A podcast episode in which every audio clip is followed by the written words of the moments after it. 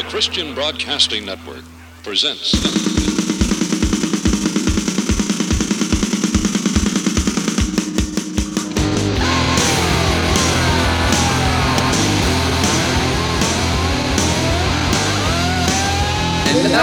Music.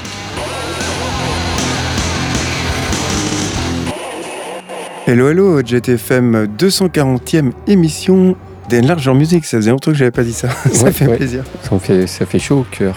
Et bonsoir à toutes, bonsoir à tous. Salut Steph.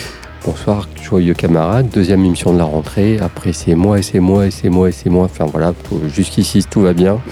Et donc, émission spéciale ce soir. Je te laisse présenter. Ouais, alors on a décidé euh, de continuer à faire une année. Donc Oui. on était parti sur les années 79 qu'on avait fait l'année dernière. Et là, on va faire années 80, puis après, on essaiera, on va voir comment on va faire euh, le rythme, mais euh, on Mais va essayer de remonter le 1980 temps. plus précisément, pas 1900, années 80. ouais, voilà, c'est ça, Années 1980. 80, ça peut être un gros mot pour certaines personnes. C'est ça. Et qu'est-ce qui s'est passé en 1980, au- à part que je suis né en 1980 Eh Ça, ben, c'est sur Wikipédia en première ligne déjà. Voilà. Et ben, euh, qu'est-ce qu'il y avait? Il y avait deux personnages horribles qui étaient déjà à la tête des États-Unis et de l'Angleterre, à savoir Ronald Reagan Oui. et euh, Margaret Thatcher au- en Angleterre.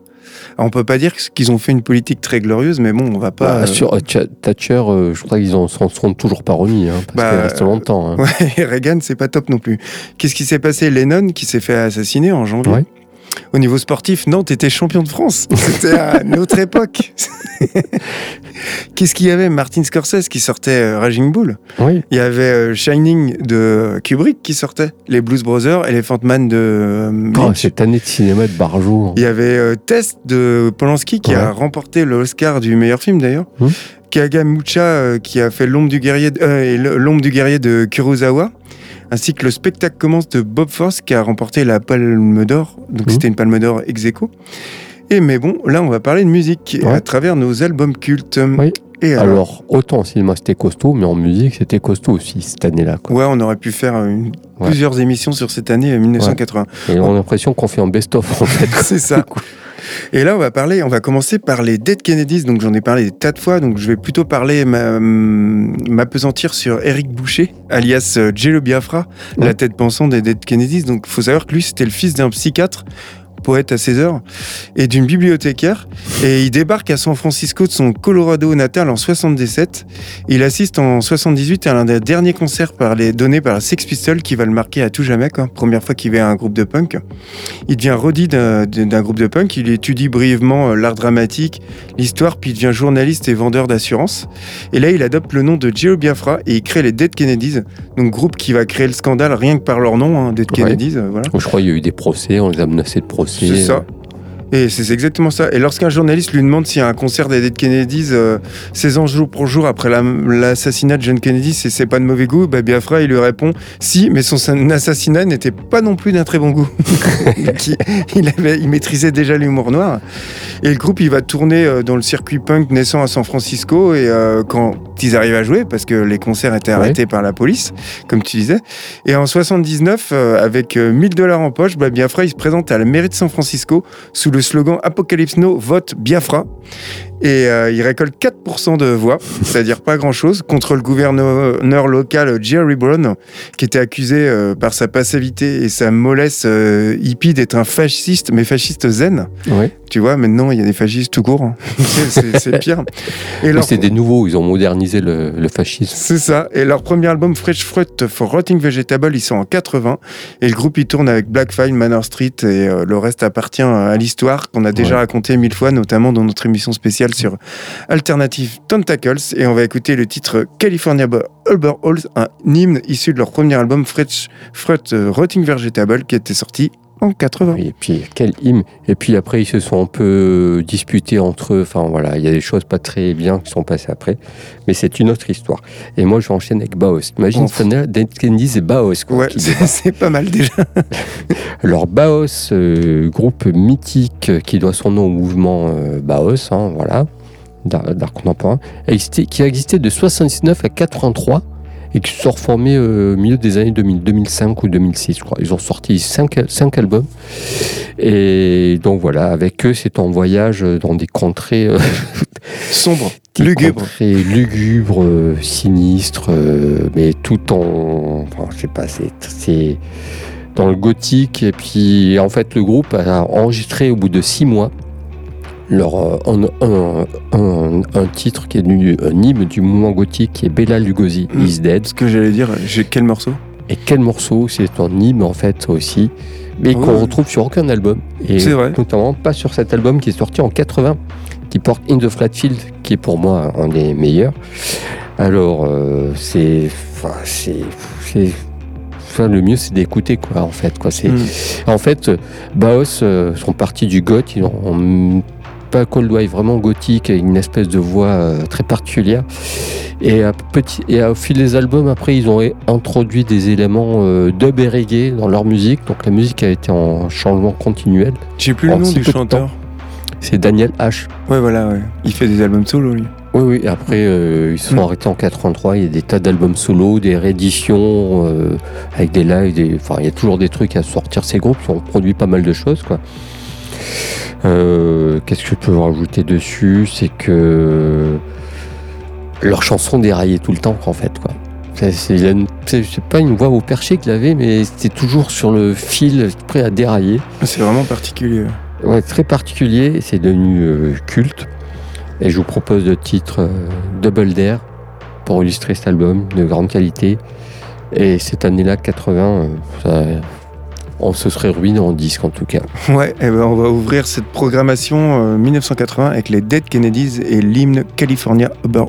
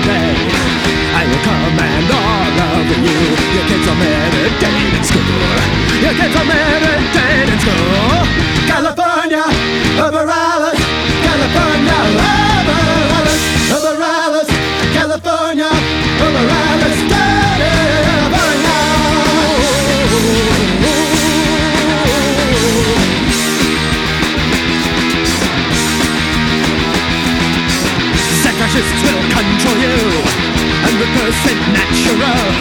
You will jog for the master race and always wear the happy face. Close your eyes, can't happen here. Figure on why loss is near. The hippies won't come back, you say. Mellow out or you will pay. Mellow out or you will pay. California, over Alice. California, over Alice. Over Alice. California,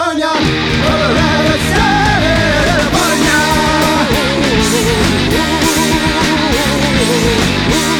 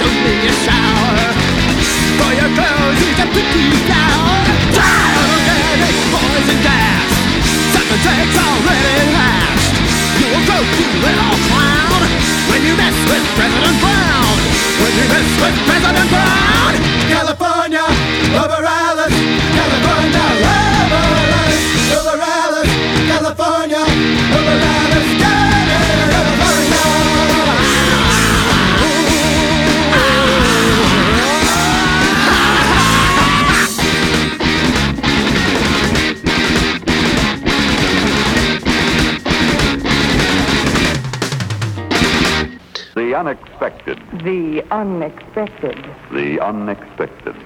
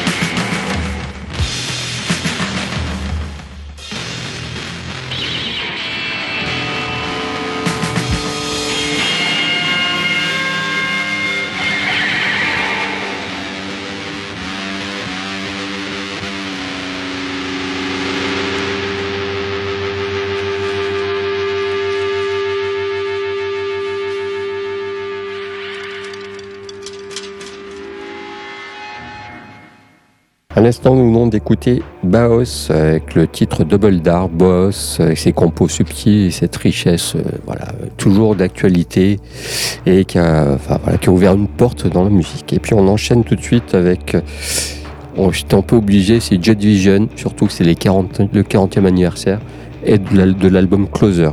J'ai dit que je dirais pas grand chose dessus, parce qu'on en parle souvent. Alors, juste, je vais m'arrêter uniquement sur ce disque. C'est un disque qui a pour moi défini l'ère post-punk en fait. Je trouve mieux que le premier, je trouve qu'il vieillit même mieux que le premier Agno Plusieurs. Je trouve que c'est hyper Ouais, ouais, très ouais. actuel comme, comme groupe, comme disque en fait. Sauf qu'il est sorti il y a 40 ans C'est clair. déjà. Euh, le groupe était à son sommet. Euh, il était euh, influencé par l'ouvrage La foire aux, atrocités de D.J. Ballard, Mhm. écrivain anglais. Voilà, c'est il y a des rééditions, euh, il y a plein de rééditions. Il y a une réédition de luxe qui est ressortie pour ce disque. Moi, j'ai choisi le titre Atrocity Exhibition avec son espèce de batterie euh, qui est énorme. Même la pochette du disque, euh, tout a été pensé. C'est un spécialiste, je crois que c'était dans le cimetière où il y a beaucoup d'artistes qui étaient enterrés. Enfin voilà, c'est c'est- Ouais, un groupe qui perdure. hein. On voit encore des, des Bah ados ça, qui ont quoi. des t-shirts Joy Division et tout. C'est ça, quoi, Et pourtant, c'est des- dur, dur d'accès, je trouve. c'est ça quoi. Et puis euh, tous ces groupes qui font du Division encore maintenant, euh, Mm. ils le savent même pas, mais voilà, ça, ils, comme, comme je disais, ils ont ouvert une, ils ont ouvert une porte. Ils avaient déjà ouvert une porte, et là ils ont, ils ont, ils ont claqué les- ils ont tout cassé quoi avec ça. C'est clair. Hein, quel, quel disque? Et oui, et oui. Et puis quel titre? Voilà. Et J'ai fait bref. Ouais, c'est ça, c'est bien, tu as réussi, on a réussi. Et euh, moi, je vais enchaîner sur Circle Jerks. Donc, euh, quand on parle de Circle Jerks, on pense forcément à Keith Morris, qui est à l'origine avec Greg Ginn euh, de Black Flag, l'un des groupes phares et pionniers du hardcore, avec lequel il va enregistrer qu'un premier EP, mais qui est devenu culte, à savoir Nervous Breakdown en 78, et qui il va rester à tout jamais comme le premier chanteur de Black Flag. Ouais. Et l'année suivante, il quitte le groupe, il s'associe à Greg Exton de Red Cross pour fonder Circle Jerks. À savoir, le nom de Circle Jerk, ça désigne en argot euh, une pratique de masturbation homosexuelle euh, entre deux partenaires, voilà. Donc déjà, il était dans la provocation. Leur premier album, Groupe Sex, Groupe Sex encore, il sort euh, cette fameuse année 80, donc c'est 14 chansons cultes pour un total de 15 minutes, donc euh, c'est ultra efficace. Mhm, mhm, mhm. Et malgré ce fantastique premier album, Circle Jack, bah, ça reste quand même un groupe qui est assez peu connu. hein. Quand on pense au hardcore, on pense pas forcément à ce groupe-là. Et ils vont se faire connaître euh, à travers le mythique documentaire de Penelope Spheris. De, euh, le documentaire, c'est Decline of the Western Civilization, qui est sorti en 81. Et elle, on va la connaître parce qu'elle va notamment réaliser euh, Ouais. tu vois? Et euh, bah, il va sortir un deuxième album en 82, puis ils vont enchaîner les galères, un troisième album avec un nouveau line-up. euh, et voilà, euh, il y en C'est a qui... anecdotique un peu après quand même. Ouais, ils vont, ouais, c'est ça. Ils vont partir dans Bad Religion, ils vont se reformer. Et puis en 2000, en fait, on va diagnostiquer chez Kes Morris c'est une forme grave de diabète. Et en fait, il y a plein de musiciens de sa région qui vont se regrouper pour euh, bah, lui donner des dons, comme quoi. Mhm. Donc c'est quelqu'un qui est, qui est vraiment important. Et lui, il va remontrer un groupe qui s'appelle Off avec que des jeunes. Et tu vois, il se refait une deuxième jeunesse. Mais bref, c'est un super mec, je trouve, Kes Morris. Et Ouais. j'étais obligé de parler du hardcore parce que dans les années 80, c'est quand même le début et c'est un genre qui a quand même marqué. Et moi, qui Et puis c'est ce Arthur-là que, qu'on aime bien. Quoi. Ouais, bah, moi aussi. Et donc, on va écouter le titre Red Tape qui est issu de leur premier album du groupe euh, Circle Jacks, de l'album Groupe Sex qui est sorti forcément en 80. Et tout de suite, je dis, je-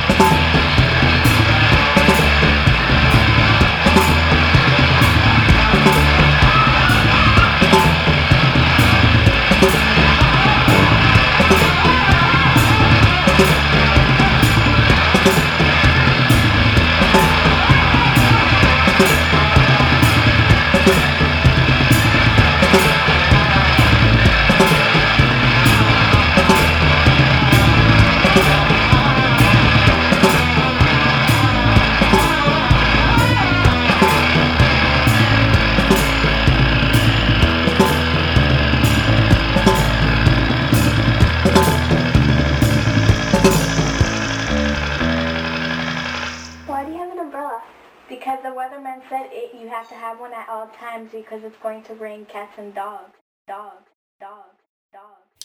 Red tape! I can see, can't you see? Red tape! Doing to you, doing to me. Red tape! Prophecy and brutality. Red tape! Killing you, killing me. Dexter!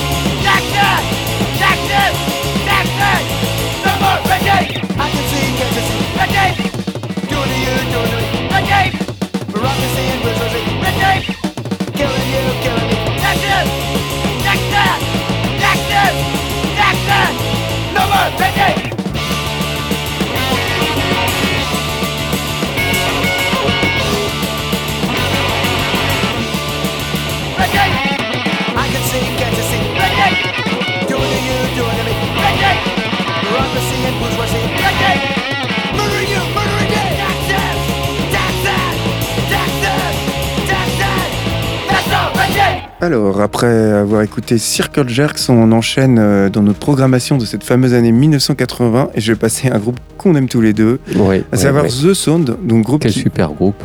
ouais, un groupe qui débute en 79 à Wimbledon en Angleterre, sud de Londres.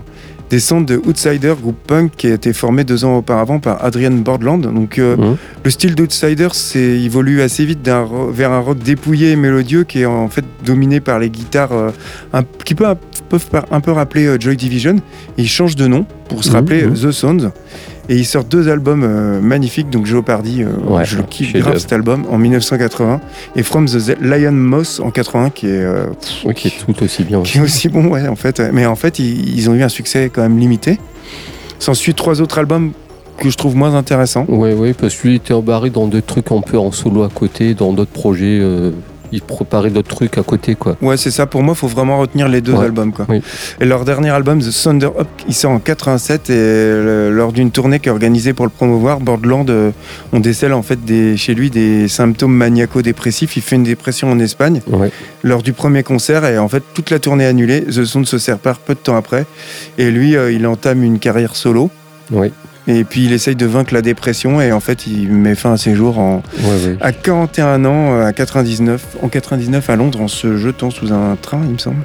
Oui, Et ça. en fait, ça va rester un groupe post-punk underground euh, qui, comme reposait sur sa personnalité, un Et chanteur-guitariste. puis sur ses textes, parce qu'il avait un. Ça faisait un peu penser à Jeffrey Lepire, un peu Ouais, dans le style ça, de personnage, quoi. Puis il avait une vraie patte dans l'écriture, en fait. Il aurait pu être écrivain, ce mec C'est ça, ouais. Mais un mec torturé. Et on va écouter le titre Can't Escape Myself, un titre issu du premier album de The Sound, Jeopardy, un album paru en 80, forcément. Et puis, toujours en 1980, Success of the Banshees était, était là. Waouh. Il y a plein de groupes qu'on a arrêté. On aurait pu faire, euh, on aurait pu faire quatre émissions cette année-là. J'étais même, été surpris quand je tapais années 80. Je dis pas vrai, il y a tout ça, tout est sorti. Alors Success of the Banshees, on va pas la présenter. Voilà, c'est, on a déjà passé une paire de fois. Je vais plutôt parler de cet album Kaleidoscope, qui est le troisième album. C'est un disque ténébreux et difficile d'accès. Ouais, c'est vrai, très Euh, difficile. Moins glam rock, moins robe à paillettes ou moins goth que les autres, était très particulier. Très, c'est cauchemardesque, c'est plus psyché que punk en fait. Euh, c'est une espèce de chant de chant de diva mais qui est malade. On est un peu dans, dans un asile de fous. Il y a des drogués aussi qui sont par là. C'est très malsain. C'est très fantomatique.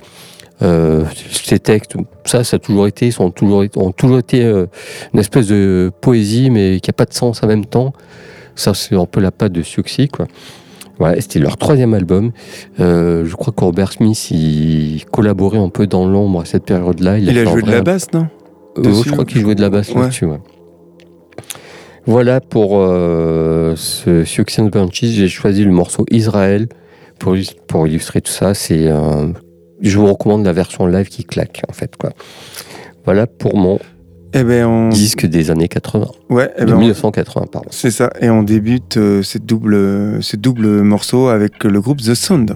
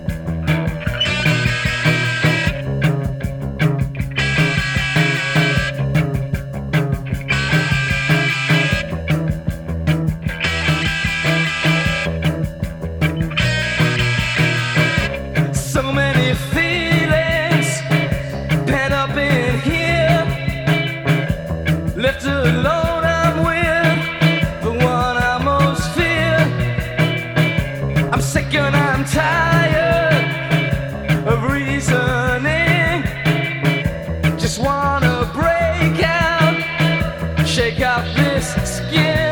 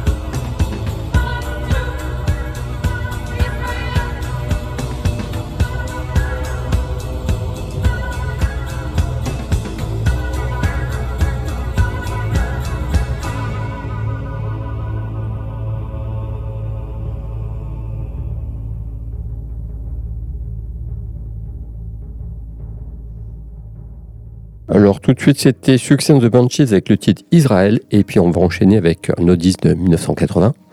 The Phillies, alors The Phillies a existé de 76 à 92, une rupture, ils sont reformés en 2001, ils ont sorti, je crois qu'ils ont sorti 5 albums.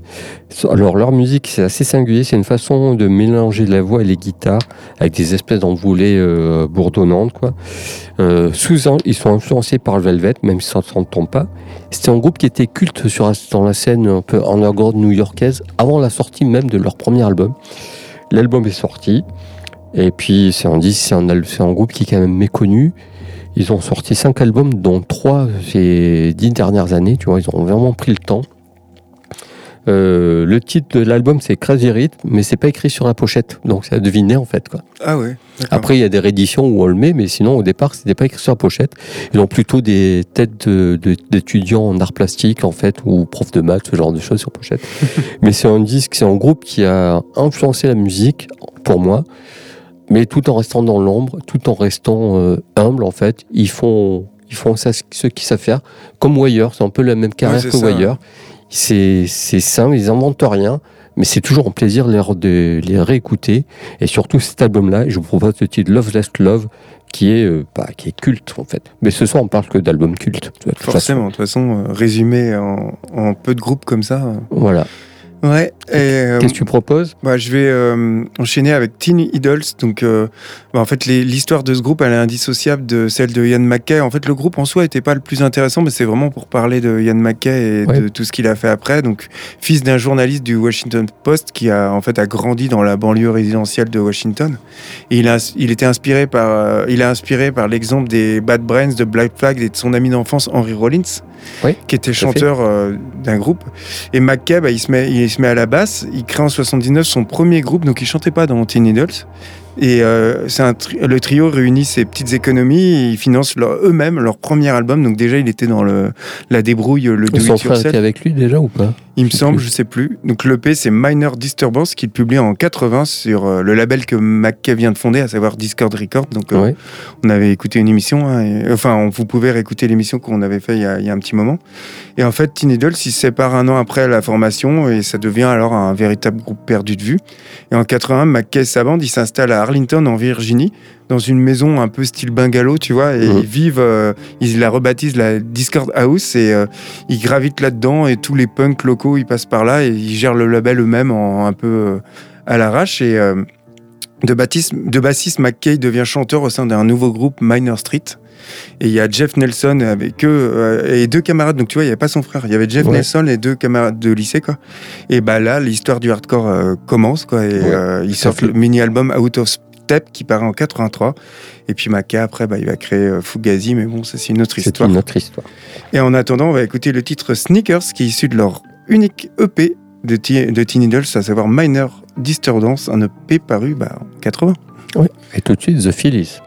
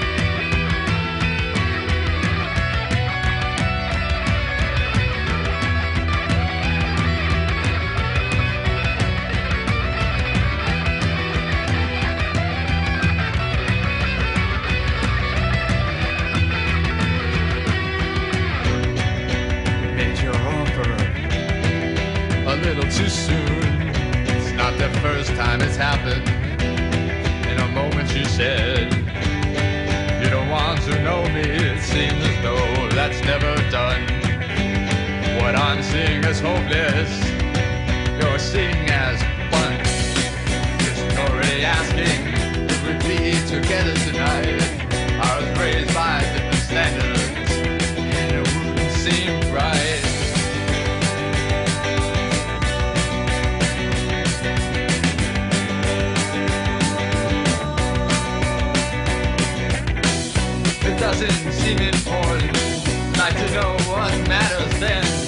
it happened. They already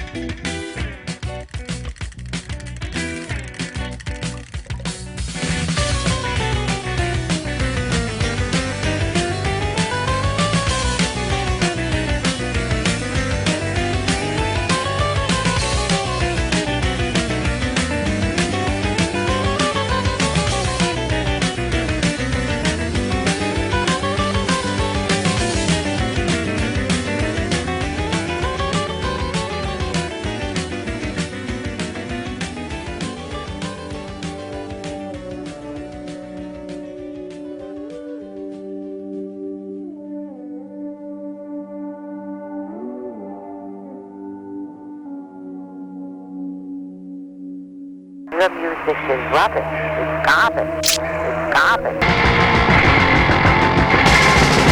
You're the tickle of the The minute of it's unrelated you Take a risk, take a bit of penalty You and you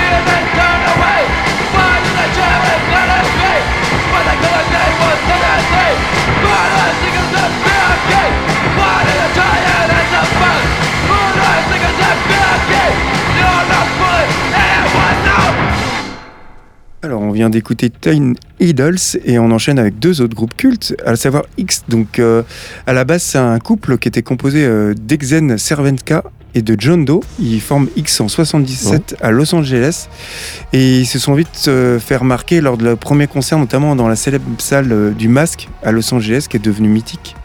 Et euh, rapidement, autour d'eux, bah, il y a une véritable famille de musiciens et d'artistes qui vont se fonder et qui vont tourner autour, à savoir Joan Jett, les Go-Go's, Social Distortion, les Germs, euh, les Screamers, ou même le comédien Pee Wee Woman, euh, Herman plutôt. Et X euh, bah, apparaît dans le même documentaire dont je parlais de Ouais, ouais. Circle Jerk. Et puis euh, voilà, il faut dire qu'on retrouve le jeune romancier Britt Easton Ellis, euh, qui est qui est en fait, il parle souvent de ce disque. Il va en faire référence notamment dans son premier album, son premier, euh, premier, euh, ouvrage. li- ouvrage euh, Less Than Zero, moins que zéro, qui va publier en 85. Et puis voilà, euh, après ils vont sortir deux disques euh, X et le couple va se séparer et, euh, et puis ils vont quand même ah non ils vont quand même ressortir quatre disques mais moins intéressants. X est toujours en activité il me semble. hein. Ouais. Mais plus ou moins actifs, ils font surtout Ouais, euh, ouais, chacun se consacre à leur carrière solo. euh, voilà. John Doe, il a refait sa vie, il a quitté Los Angeles, il sort des albums plutôt décevants. Il a une carrière d'acteur aussi en parallèle. Ouais. Ouais, bon, il faut, il faut rester sur ce groupe-là, très sur cet album-là, en fait, pour ce groupe, pour moi, à mon avis. Ouais, c'est ça. Puis euh, c'est un des premiers groupes du genre à avoir accueilli des 77 des influences du rockabilly, Ouais. de la folk, de la country dans leur punk. Et on, euh, on les a d'ailleurs un peu souvent étiquetés comme les euh, Jefferson Airplane du punk, Ouais. notamment à cause du mélange des deux voix féminines masculines. Et voilà, on va écouter le titre Los Angeles qui est issu de leur album.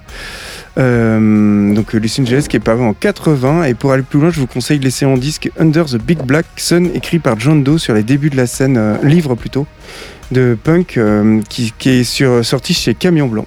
Ok. Puis pour moi, ça sera Young Marble Giant. Young Marble Giant qui ont sorti un unique, al- unique album. C'est un trio qui vient du Pays de Galles. Euh, voilà, ils ont une approche musicale euh, très particulière, très singulière, puisque c'est très minimaliste, c'est brut, c'est subversif. Pas dans la violence, c'est juste que voilà, il n'y a pas de batterie. Euh, ils ont une large influence sur des tas de groupes, tout comme euh, Kurt Cobain, The X, euh, Courtney Love, Stereolab et, et d'autres. Alors que voilà, ils arrêtent très vite. En 82, le groupe n'existe plus. Mhm. Ils se reforment épisodiquement pour sortir, euh, pour faire quelques tournées, quelques dates par-ci par-là. On les a vus à, à- Au lieu. unique. Ouais. C'était chouette, un cool, chouette moment. Ouais. Voilà, ils font ça régulièrement. Il y a juste un album, il y a un EP, il y a un live, il y a des bricoles qui sont sortis, mais de véritable album, il y en a un seul qui est sorti. Et je vous propose le titre Searching for Mr. Right, ce serait l'album Youth, al- album euh, culte et pourtant méconnu Ouais, c'est clair. moi. Et puis on va revenir avec un bonus. Et alors Oui, tout parce qu'on a le temps, on a choisi un morceau. c'est ça. Euh, bah, on en reparlera après. On va euh, écouter X en attendant. Oui, ça marche.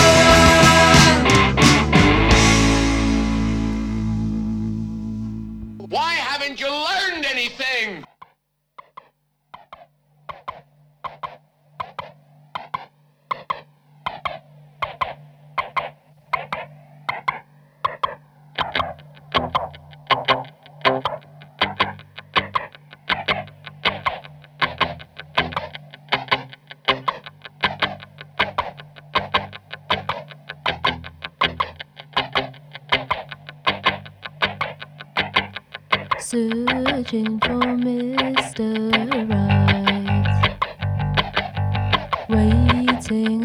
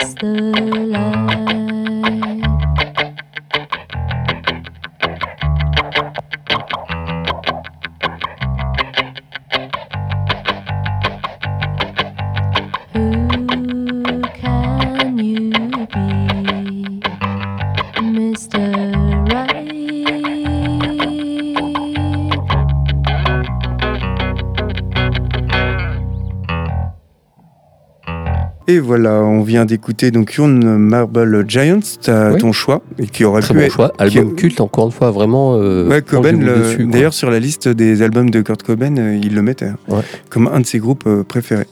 Et puis on a choisi un morceau en commun, un morceau bonus euh, donc, du groupe Pylon, c'est le morceau Stop It. Ouais. On en a parlé régulièrement, notamment Shannon Wright, euh, Oui, quand tu l'avais interviewé. Premier émoi musical. C'est ça. Et eux, ils ont jamais envisagé la musique sur long terme. hein. Ils composaient sans trop croire à leur succès. D'ailleurs, ils en ont jamais vraiment eu de succès. Non. Et puis, euh, il a quand même fallu cinq concerts pour que Gang of Four les réclame en première partie à New York. Ils ont sorti trois albums, il me semble. Oui, c'est ça. Mais enfin, moi, j'en j'en ai qu'un, je retiens que le premier quand même. Quoi. Et ils ont le reste, euh, enfin, c'est c'est pas, c'est pas que c'est pas intéressant, mais je marquant. tellement ce disque-là que les autres m'ont pas marqué. Ils ont quand même marqué euh, REM, euh, Deer Hunter, euh, LCD Sound System, The Rapture. Ouais, ouais. Alors qu'ils sont, groupe, ils sont inconnus en fait, quoi. Hmm. Sauf Du- la scène branchée new-yorkaise de l'époque, comme The du Phillies, hard en punk fait. à moitié. là. Ouais, ouais. Et voilà. Cette scène art rock qui est. Et l'album en question qui est sorti en 80, on l'a pas dit, mais c'est euh, Girat, c'est ça? Ouais. Girat, excellent album. Ouais, Voilà. ouais. Girat, ouais. Quel disque C'est vrai, j'ai oublié celui-ci aussi. Et on n'a pas cité les Cure en 1980. Non, on n'a pas cité Cone de Bunnyman, ont dû sortir un truc. Ouais. Euh, Enfin, non, la liste est tellement longue pour. euh, C'est euh, une année Ouais. incroyable. On en parlera en antenne pendant 3h30 à peu près. mais... Puis tu as dit cinéma, c'est pareil. Bande, dessi- bande dessinée, pour moi, c'était la crise commencée. Ah oui, d'accord. J'aime pas la bande dessinée des années 80, j'ai un peu plus de mal. Quoi. Et Watchmen, c'est euh, quelle année ça? Bon, c'est fin 80. Ok. C'est milieu 80, fin 80, je sais plus. On digresse. En tout cas, on vous laisse tranquille et on Oui, oui. vous dit à la semaine prochaine pour une mission un peu plus classique. Oui, oui, c'était euh, c'était euh, ouais, une playlist de soirée hein, pour l'apéro. C'est On ça. vous a préparé. Bye bye. Bonne semaine.